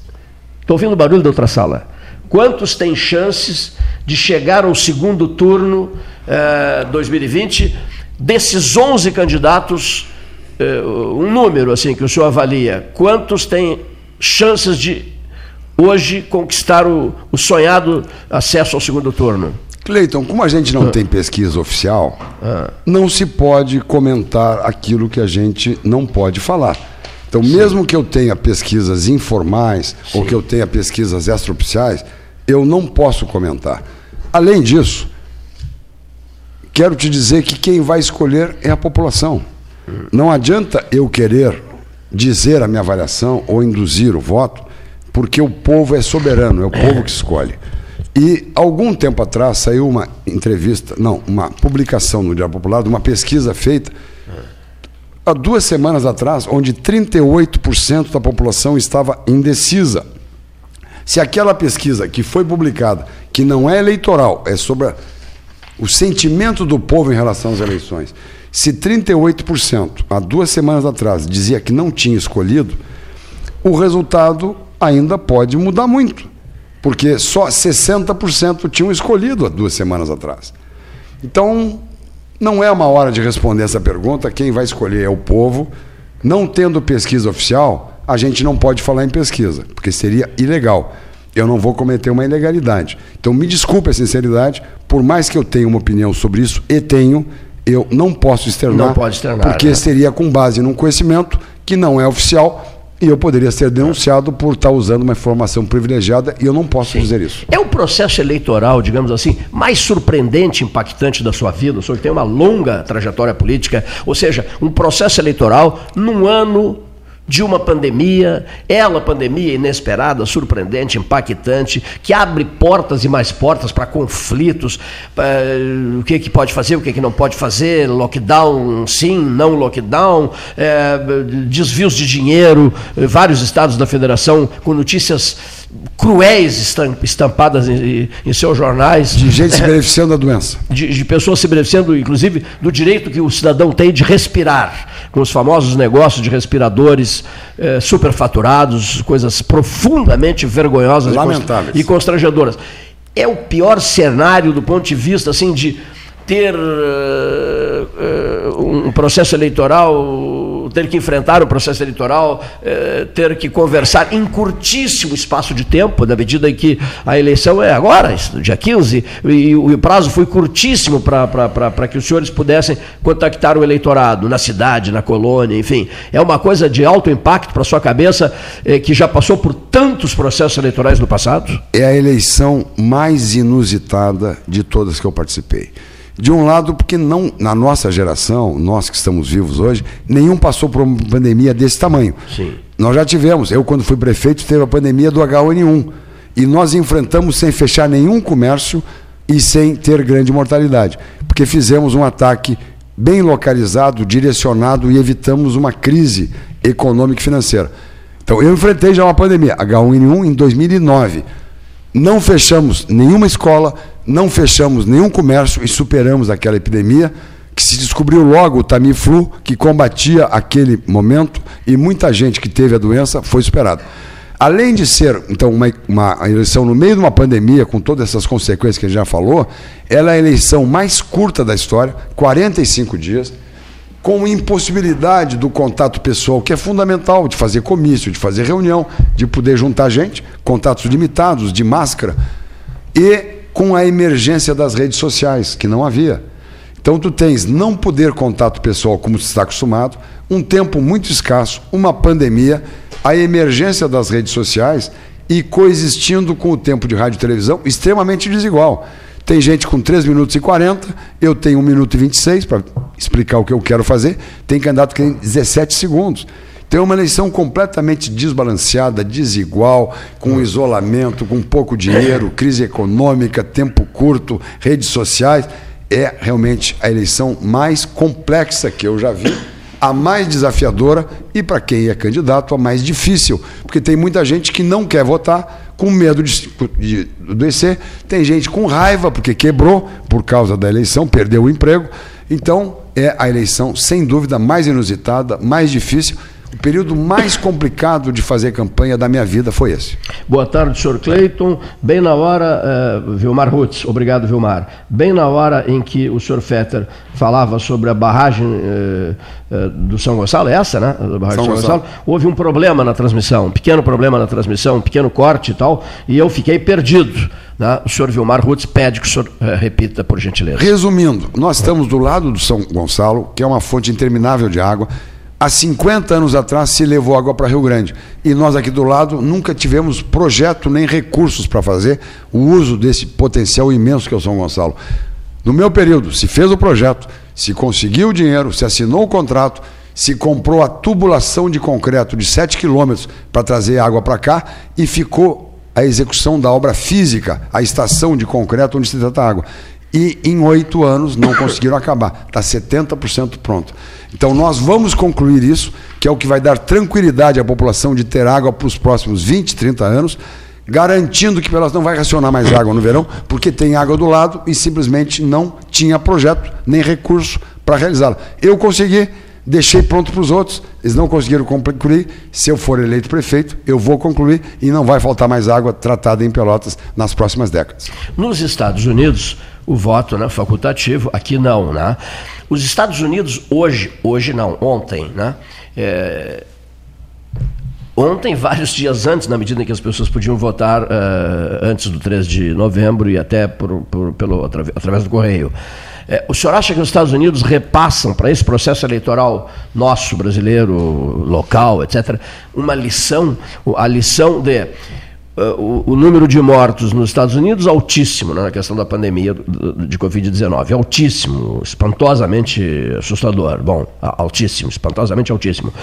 E essa participação efetiva do eleitorado, indo, querendo ir e querendo votar, isso talvez sirva para influenciar o eleitor nosso, brasileiro, nos municípios, ou o senhor acha que não tem nada a ver uma coisa com a outra? Cleiton, em termos de número de mortos, é claro que os Estados Unidos tem que ter um número grande porque tem 250 milhões de habitantes. É verdade. É. Então, quando tu bota 2 milhões de mortos, Quase é 1%. Milhões, né? É 1%. Sim. Então, é um número absoluto grande, 3 milhões, mas é 1% da população. Então, Talvez Nova York tenha sido o é, exemplo. Então não é a ah. tragédia que dizem pelo sim. tamanho do sim, país. Sim. Porque no Brasil e em Pelotas, todo ano morre 1%. Pelotas tem 300 mil habitantes e todo ano morre 3 mil pessoas aqui. Então 1% morre ao natural, por velhice, por doença, Com por COVID, acidente. sem Covid, Com etc. Covid. Esse ano morreu menos gente que no ano passado em Pelotas. Isso é espantoso. Com toda a pandemia, em 2020 morreu menos gente até hoje que tinha morrido em 2009, 2018, 2017 porque morre 1% da população por ano, por idade, por acidente, por doença. Então, os números assustam, mas a mortalidade não está tão alta assim, graças a Deus. Nesse mundo interconectado, onde tu ligas a televisão ou acessas as redes e tu tens informação na hora do mundo inteiro, tudo que acontece em países importantes como os Estados Unidos refletem aqui. Então a eleição do Trump, ou a derrota desse, ou o Brexit, não sei, isso acaba refletindo em nós. Mas eu acredito que menos do que aqui, porque as pessoas estão preocupadas nessa eleição deste ano é com a sua cidade. Quem mora na cidade está preocupada é com a rua, com a valeta, com a escola, com o posto de saúde, com a iluminação, com o emprego. O que acontece no mundo reflete para dizer o mundo está indo para a direita, o mundo está indo para a esquerda. Como é que o mundo está reagindo a essa realidade? É claro que interfere. A escolha do prefeito não vai ser ideológica. A escolha do prefeito é quem vai garantir que vai administrar melhor, que vai conseguir retornar às aulas das crianças com segurança, que vai garantir recuperação da fila atrasada de demanda reprimida de atendimentos de saúde, quem vai conseguir provar para a população que pode administrar essa cidade, fazendo a estação de água de São Gonçalo ficar pronta para não faltar água, tratar o esgoto, trocar a lâmpada. A eleição municipal, ela tem uma pauta municipal. Quem for ganhar nos Estados Unidos não vai alterar o buraco da nossa rua, não vai alterar a nossa valeta. Então, Cleiton, uma me permita só dizer uma coisa. Municipal é municipal. Me, me permita dizer uma coisa, trata-se de um grande amigo nosso aqui do 13, enfim, da vida inteira, a família toda, a família Lang, sou muito amigo de todos eles. Nós estávamos em em Berlim, em 1990, transmitindo as eleições gerais da Alemanha reunificada, vencidas por Helmut Kohl contra Oscar Lafontaine, e nós recebemos uma mensagem do Dr. José Antônio Leivas Lang, né? e foi, o pessoal se divertiu muito. A mensagem era assim: Cleiton, Cleiton, nós dos estúdios do sistema Berlim Livre de Rádio. Cleiton, Cleiton, tu não imaginas o estresse que as pessoas estão na Vila Governaço e na Vila, na, na, no bairro Santa Terezinha, estão no estresse, não se controlam. Mas por que, Totonho Lang? Esse, não, com, esse, com essa eleição alemã aí. se vai dar Oscar Lafontaine, se vai dar Helmut As pessoas querem saber a sua escola, é, o seu posto de saúde, a sua rua, o seu buraco. Por isso eu fiz esse registro. Eleição municipal é local, é, cara. se deliciar. A gente quer saber o que é. acontece no mundo, mas tem que ver quem vai resolver o problema em Pelotas. A gente fez aquela transmissão pelo, pelo significado todo na derrubada do Muro de Berlim em 1979, claro. primeiras eleições gerais, Pelotas com uma marca uh, germânica fortíssima, né? E, uh, por exemplo, bairro Três Vendas foi decisivo naquela transmissão, mas não dava para não dá para perder essa piada do José tá Antônio, bem, tá essa uh, brincadeira do José Antônio Leivas Lang com a equipe do 13. Senhor candidato, senhor candidato, vamos imaginar, o senhor passa para o segundo turno. É, um outro candidato passa para o segundo turno. O senhor já assume o compromisso público agora de estar aqui para o debate dúvida. do segundo turno? Eu não faltei a nenhum debate de nenhuma emissora, não faltei a nenhuma entrevista previamente agendada. Então, eu não tenho problema nenhum em debater, porque eu tenho segurança de conhecer a cidade, eu tenho segurança do que eu estou propondo para governar, que eu posso fazer, porque eu já fiz. Diferente de outros que prometem, prometem e nunca fizeram. Fica uma dúvida se poderão fazer. Eu posso dizer que já fiz, já enfrentei crise, superei, criamos empregos, fizemos obras, melhoramos a qualidade da administração e agora, mais do que nunca, será preciso se superar para enfrentar essa grande crise econômica decorrente da crise sanitária do Covid. Na, na, nas suas avaliações pessoais, um, um, debate de segundo turno realizado aqui no Salão Amarelo do Palácio do Comércio, o senhor presente, foi o senhor e, e Fernando Marrone, foi um dos grandes debates dos quais o senhor já participou ou não? Foi emocionante. Teve momentos muito tensos é. aqui. Eu não vou contar detalhes, porque já passou mas tu e eu sabemos que teve momentos muito interessantes aqui nessa mesa. E estava bom aquele vinho do Porto? E estava bom o vinho do Porto e estava bom o clima do debate. Eu me mantive tranquilo, não ofendi ninguém e fiz a minha parte. O resto a história sabe qual foi. Foi um debate marcante, então, né? Tenso. Tenso. Eu ouvi de jornalistas especializados em política aqui de Pelotas, aqui em Pelotas, e, e todos eles me disseram foi muito superior ao debate de televisão, que aquele debate foi. Bom, saiu manchete de capa no Diário Popular, no Diário da Manhã, idem. Foi consagrador aquele debate do ponto de vista de abertura de conversa, descontração, que a televisão não permite, né? Eu, eu entendo que a TV não permite. Muito limitada no é, tempo. É. Muito isso. engessada. Esse, esse, é o grande problema. Senhor candidato Adolfo Antônio Fetter Júnior, é, foi dito aqui no 13 Horas recentemente que se dependesse do senhor, Anselmo Rodrigues é, hoje seria o prefeito de Pelotas. Né? E a prefeita disse aqui no 13 Horas que ela, de sua parte, é, não é uma pessoa que, de romper pontes. Eu acho que ela rompeu pontes. Ela largou o partido pelo qual ela se elegeu. Ela era do partido do Bernardo. Toda a história do Bernardo foi no PPS Cidadania. Ela abandonou o partido para ser tucana para poder ser a vice e depois sucessora do Eduardo. Ela rompeu pontes com seu próprio partido. Desconsiderou os outros partidos. Os tucanos querem só poder para eles. O prefeito tem que ser tucano. Se apoiarem, tá bom. Se não for tucano, não serve. Então, quem rompeu pontes foi ela. Ela tem que olhar sua própria biografia e examinar. Ela desconsiderou os partidos, tanto que eu sou candidato a prefeito do PP, que deveria ser um aliado e fui desconsiderado. E o Brode é do Cidadania, que era o partido dela e do Bernardo, e que saiu do governo porque também estava descontente. Então, quem rompeu pontes, historicamente, é a prefeita e não eu. Eu mantive as alianças que sempre fiz. Mas também recebi uma mensagem dizendo que o senhor Brode quase foi o candidato a vice. Não é verdade. Não é verdade. Eles inventaram uma besteira de pegar seis nomes e expor publicamente fazendo um Big Brother de seis candidatos e depois escolher o que já é vice. Foi a maior palhaçada e humilhação que eu já vi na minha vida.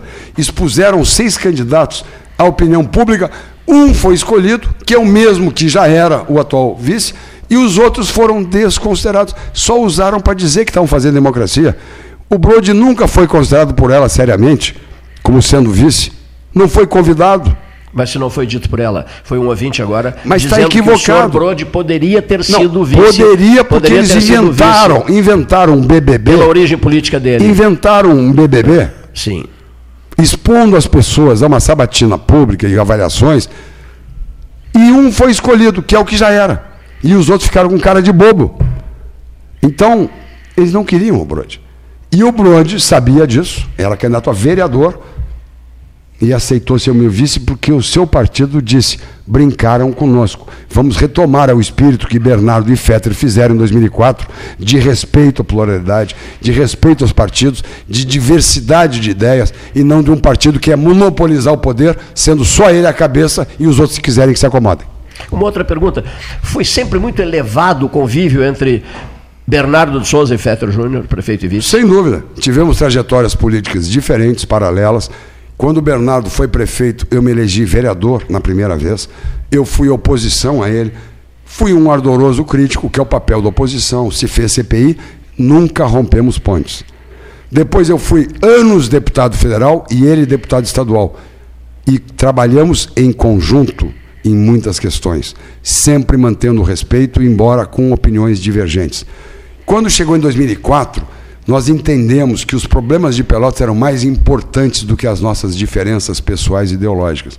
E resolvemos nos unir para resolver problemas históricos de Pelotas. E fizemos uma aliança que as pessoas não acreditavam que fosse possível.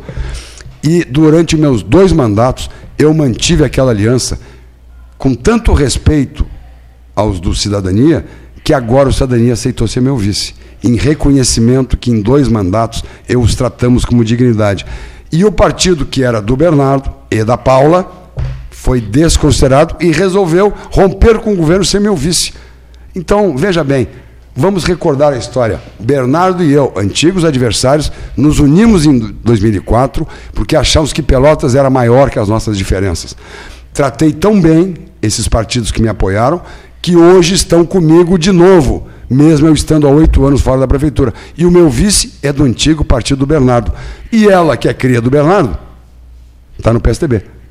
Quem é que rompe pontes? Quem é que desconsidera as pessoas? O PSDB é hegemônico. Ele quer mandar. E quem não gostar, que vai embora. Uma, uma, outra pergunta necessária em relação a essa aliança sua com o ex-prefeito Bernardo de Souza. Qual o papel que o senhor atribui ao empresário Érico Ribeiro uh, à época? O Érico. Já, uh, deu um branco agora. O Érico era deputado federal ainda ou, ou, tinha sido deputado federal? Não, era. Era deputado federal. Nós tivemos ah. várias pessoas que costuraram essa aliança que todo mundo dizia que era improvável. Era um partido de esquerda, do Bernardo, e o meu de centro. Então, diziam, isso não vai dar certo. Havia reação dos dois lados, havia reação dos dois lados que não queriam aceitar, nem no partido dele, nem no meu. Então nós tivemos que fazer um trabalho de convencimento no partido dele e no meu, porque não era comum, nós nunca tínhamos aliado antes. O Érico foi importante nisso. O Ricardo Juglar, que era o presidente do PP em Pelotas, que agora está em casa com problema de saúde sério, teve um câncer no cérebro, operou, está bem, mas teve um problema sério de saúde, foi outro líder que ajudou muito. Então nós tivemos que arredondar para que pudéssemos superar as divergências no passado e nos uníssemos naquela aliança que diziam que não ia durar um mês, e durou oito anos, e está sendo retomada agora com o Brode como vice do partido dele. Então, o Érico foi, sim, muito importante. A esposa dele coordenou a campanha no primeiro turno, e o Érico coordenou a campanha no segundo turno. Então, ele foi muito importante, nos ajudou, bem como a Fátima, a fazer aquela aliança a manter aquele grupo e agora, de novo, a disputarmos a eleição. Continuam nos apoiando e continuam nos ajudando. Adolfo Antônio Fetter, nos estúdios do 13, Salão Amarelo. Quero pedir desculpas ao candidato, porque nós enfrentamos um problema de ordem técnica, né? Uh, o que é uma meia hora atrás? Mais, mais de meia hora atrás, né? Eu vou convidar o candidato a ouvir o depoimento, que é importantíssimo, o comentário do Dr. José Fernando Gonzalez, uh, ao microfone do 13, um dos importantes comentaristas da mesa 13H. Boa tarde, ouvintes. É um prazer voltar a conversar com todos a, a notícia que mais causa impacto neste momento, além da eleição americana, é a história de um processo de estupro na capital do estado de Santa Catarina, que foi é, ontem vazada para os veículos de comunicação e que todos nós pudemos assistir, ouvir a história do processo, ainda que brevemente, saber da decisão, mas principalmente testemunhar, através de imagens e de áudios, aquilo que aconteceu durante uma audiência. Uma jovem que se diz ter sido vítima de um crime de estupro, que teria sido, que teria sido uh, submetida a uma relação sexual que ela não consentiu ou não teria consentido. A defesa alega que a relação foi consentida. O comemorativo que ali está é, que foi posto, pelo menos na sentença que eu li, na sentença do juiz que absolveu esse réu, o comemorativo, eu discordo do magistrado, o comemorativo é no sentido de apontar para a veracidade da palavra da vítima, porque nesses casos é preciso que se considere especialmente a palavra da vítima e que se considere principalmente por que a vítima teria inventado ou poderia ter inventado uma história dessas. Não é? A moça teria sido desvirginada naquela noite após um brevíssimo encontro com esse rapaz, tudo levando a crer que de fato a relação não foi consentida, mas o réu foi absolvido e isso faz parte da história do processo, vai haver recurso, o tribunal vai reexaminar. O problema foi, na audiência, a maneira como o advogado de defesa desse réu dirigiu-se à vítima, ou aquilo que disse a ela, a maneira como a enxovalhou, a maneira como a achincalhou durante a audiência. É absolutamente enojante o que se viu ali, é antes de tudo enojante. Essa palavra é a única coisa, a única que define bem a sensação ou o sentimento que se tem ao ver um ato de extrema covardia de um profissional que certamente, que certamente não é a regra dos advogados pelo país afora, mas o advogado que distrata, achincalha a vítima. Uma coisa, não se diga que é, que é possível, em, em, em nome da, da imunidade ao advogado, que é permitido a ele atacar a personalidade da vítima para defender-se, para defender seu cliente. É? Uma coisa é você defender o seu cliente até dizer que a vítima possa ter de algum modo protagonizado, faz parte da imunidade isso, mas não há direito a advogado algum de dirigir-se a uma pessoa do modo como aquele advogado se dirige àquela jovem durante a audiência. E muito menos é razoável imaginar que o juiz de direito que preside a audiência, que o promotor de justiça, que ali está para trabalhar como, como defensor da sociedade, que essas autoridades permitam aquela barbaridade, se omitam diante daquele pavor que estava acontecendo ali, que se omitam mesmo quando a vítima estava ali suplicando por defesa ao juiz, mesmo assim foi permitido que o advogado continuasse enquanto quisesse e destruísse moralmente a vítima na sala de audiência. Isso não é imunidade. Ninguém tem imunidade para fazer isso. Isso é uma vergonha.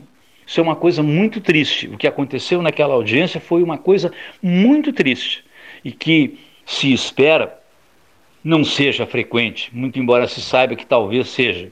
Mas se espera que não seja frequente e se espera que haja efetivamente uma punição. A revolta foi tanta que autoridades do porte de ministros da Suprema Corte vieram a público em suas redes sociais dizer que estavam chocados e envergonhados e que aconteceu que, que o que aconteceu naquela audiência foi de fato um, uma, uma, uma, verdadeira tortura, quase um crime, ou não sei se não um crime de tortura, com o aval de um juiz.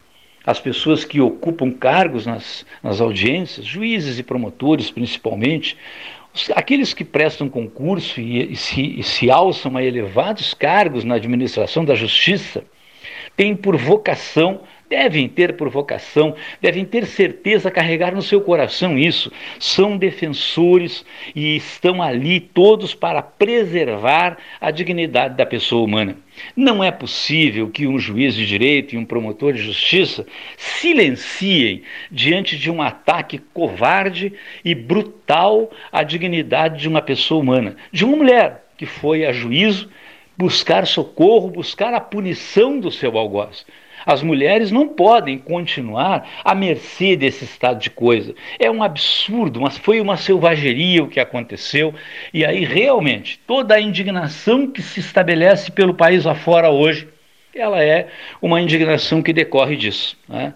Que todos nós ficamos verdadeiramente enojados do que aconteceu. E esperamos que haja efetivamente uma responsabilização de quem permitiu que aquilo acontecesse. Muito obrigado e até. Obrigado, doutor José Fernando Gonzalez, o comentarista 13 horas.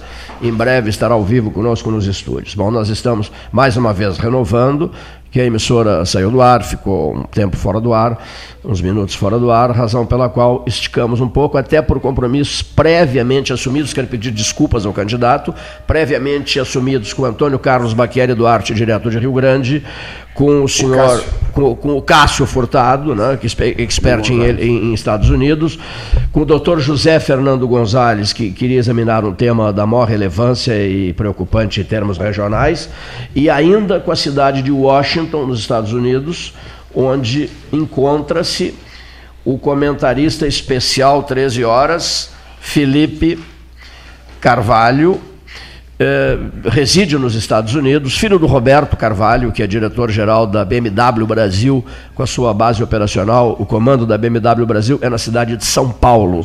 Para quem não sabe, o Roberto Carvalho trabalhou no grupo Trilhoteiro, saiu de Pelotas e passou a brilhar no cenário nacional, assumindo outras, eh, outras empresas também, não só a, a, antes da BMW Brasil, ele trabalhou em outras empresas importantes eh, internacionais e agora dirige a BMW Brasil em São Paulo. O filho dele cuida de negócios em Washington, nosso amigo Felipe, nos Estados Unidos. A gente está tentando uma palavrinha aí de 30, um minuto que seja com o Felipe eh, sobre o processo eleitoral nos Estados Estados Unidos. Estamos com algumas dificuldades né, no momento, né, de ordem técnica, para, para falarmos com, com, com a capital dos Estados Unidos, posto que é, a eleição uh, norte-americana vem eletrizando o próprio país e o mundo inteiro, na medida que não se sabe, não se tem uma ideia do que vai ocorrer.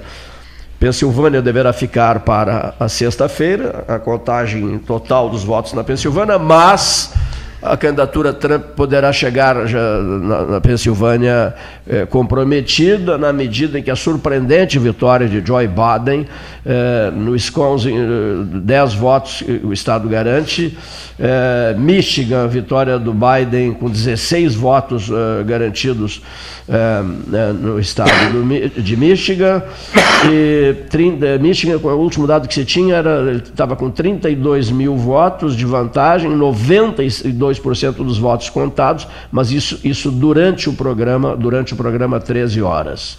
Né? Arizona, a surpreendente reviravolta no Arizona, com a vitória de Joe Biden. É, o Arizona garante 11 votos.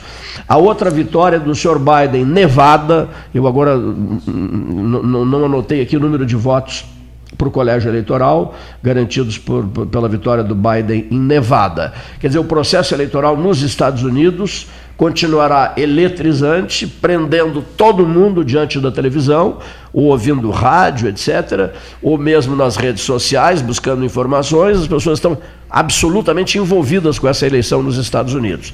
Em Pelotas, nós temos uma eleição municipal, disse o candidato Adolfo Antônio Fetter Júnior há pouco, há pouco não, já há bastante tempo, é, logo ali, ela começou há pouquíssimas semanas e ela já está sendo vista como uma eleição quase eh, uma data eleitoral, 15 de novembro, quase sendo alcançada. O 15 de novembro, né?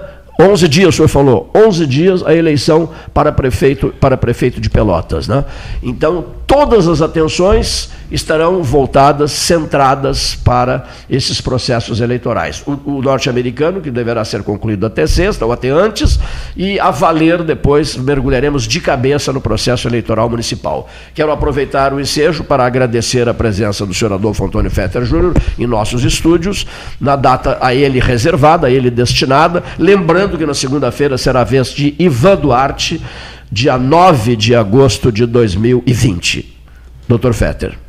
Cleiton, queria agradecer a ti, a Paulinho Gastal, a equipe do 13 Horas e a audiência que nos acompanhou desde as 13 horas e um pouquinho, mesmo com essa interrupção, é um longo tempo. Tentei responder a todas as questões que me foram levantadas, espero que tenha conseguido fazê-lo. Às vezes falo um pouco demais para contar a história, porque a gente conhece a cidade e conhece a história das perguntas para poder respondê-las e esclarecer adequadamente. Espero, portanto, ter sido adequado, correto, responsável, responder com precisão aquilo que me foi questionado. E quando a gente vê, passou uma hora e meia. O tempo voa e tem muitas questões para falar de uma cidade, muitos questionamentos a responder. Eu tenho certeza que se ficasse aqui, teria mais duas horas de perguntas e eu teria prazer em responder, mas há limitações de tempo por equidade com os outros candidatos e porque as pessoas também precisam trabalhar, precisam se virar, não podem ficar o dia inteiro na rádio. Então agradeço o convite, cumprimentos por esse, essas entrevistas, por essa possibilidade desse debate franco. Espero que tenha esclarecido as pessoas, que tenha ajudado elas a se decidirem. E vou fazer um apelo. Em 11 dias, vote no 11. Muito obrigado.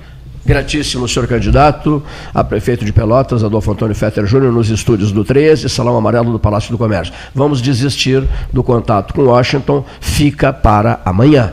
Né? Roberto Roberto não, Felipe.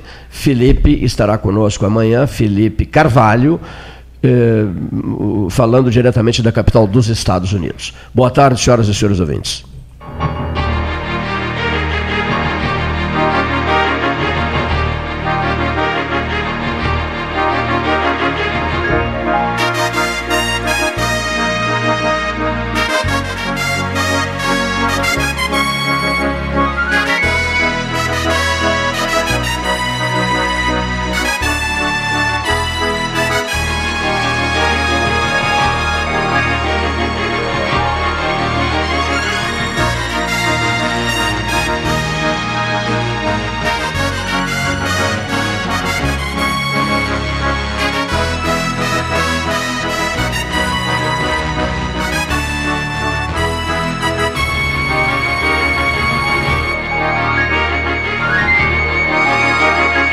Associação Comercial de Pelotas é um dos órgãos mais antigos do país, sempre em defesa da classe empresarial, com uma história marcada pela transparência e pelo compromisso com seus associados. Faça parte do nosso quadro de sócios. A ACP está localizada no edifício Palácio do Comércio, Rua 7 de Setembro 274, telefone 3028 1541, com o ramal 200. A SPO ampliou e inovou. Há 40 anos prestando serviços em arquitetura e construção. Agora também é consultoria imobiliária especializada. As tendências no mercado de imóveis, projeções, prospecções, oportunidades e as melhores estratégias e logísticas de compra e venda. Mande um WhatsApp para 53 98117 8685 ou ligue para 53 3028 9944 e converse com a equipe SPO. Bom Sul, qualidade em carnes suínas e bovinas. Avenida Fernando Osório, 6959. Telefone 3273 9351. O Banrisul Digital está de cara nova. A sua. Depois de ouvir a opinião de nossos clientes, o aplicativo ficou do jeito que você queria. Mais fácil, mais intuitivo, mais ágil, seguro como sempre. As novidades não param por aí, pois estamos trabalhando em mais soluções para facilitar a sua rotina financeira. Banrisul Digital, tudo no seu tempo. Suba no caixote do Café Aquário para debater a duplicação da BR-116. A Ecosul está no ranking das cinco concessionárias com melhor índice de desempenho ambiental do país. A boa notícia chega junto com a data que celebra o Dia Mundial do Meio Ambiente. Com essa avaliação, a ANTT quer estimular as boas práticas socioambientais. Temos orgulho dos nossos programas de redução do consumo de água, energia limpa, produção de mudas nativas, separação de resíduos, frota sustentável, entre tantas outras ações do nosso cotidiano. Somos Eco. Somos Ecosul. Desafios nos fazem crescer. Neste momento de muitas transformações, a Life Sleep Comfort está evoluindo. Agora, a capital gaúcha ganhou uma loja Life. Chegamos em Porto Alegre na Avenida Ipiranga 7624, mas seguimos aqui em Pelotas e Rio Grande, com orgulho de nossa região e nossas raízes, acreditando no potencial da Zona Sul e agradecendo sempre. Life Sleep Comfort, a maior rede multimarcas de colchões do estado. Genovese Vinhos, Delicateces, produtos de marca, a qualidade de sempre. Ligue 3225 7775, Doutor Amarante 526. Visite a sua Genovese Vinhos. Ferragem Sanches, Barros Cassal 16, Arial. Fone 3228 4188 de segunda a sábado, das 8 às 12 e das 13h30 às 18h30. Material hidráulico, material elétrico, tintas, vernizes, tinners, máquinas serra mármore, furadeiras, cimento cola e ferragem em geral. Ferragem Sanches, Barros Cassal 16, Arial. Ótica Cristal, crediário, cartão ou cheque, a vitrine do calçadão da Andrade Neves. Com todo mundo tomando cuidado, já se pode pensar em viajar com mais tranquilidade. Para que isso aconteça, a Expresso Embaixador está fazendo o necessário para manter seus clientes e funcionários seguros. Antes e depois de cada viagem, uma equipe de limpeza higieniza todas as partes do ônibus. Dentro e por fora, nossos carros passam por um processo de desinfecção e descontaminação. Tudo pronto para levar você com segurança ao seu destino. Expresso Embaixador, aproximando as pessoas de verdade. Panemio, alimentos saudáveis e conveniências. Osório, esquina Rafael Pinto Bandeira. Teleentrega 3225 2577. Pelota Negócios Imobiliários, Administração, Venda e Locação de Imóveis. Uma nova opção no mercado de Pelotas e região. O profissionalismo que você precisa com toda a atenção que você merece. Pelotaimóveis.com.br Rua Santa Cruz 1679. Celular e WhatsApp 91 11 7432. Telefone 3227 7077. Pelota Negócios Imobiliários. Agora, além dos alertas meteorológicos enviados por SMS pela Defesa Civil, você também pode receber informações sobre a Covid-19. Para se cadastrar, envie um SMS com o número do seu CEP para 40199. Você pode cadastrar quantos CEPs quiser. E quem já recebe as mensagens da Defesa Civil não precisa se cadastrar de novo. Governo do Estado do Rio Grande do Sul. Novas façanhas Unimed Pelotas. O melhor plano de saúde, com urgência e emergência 24 horas.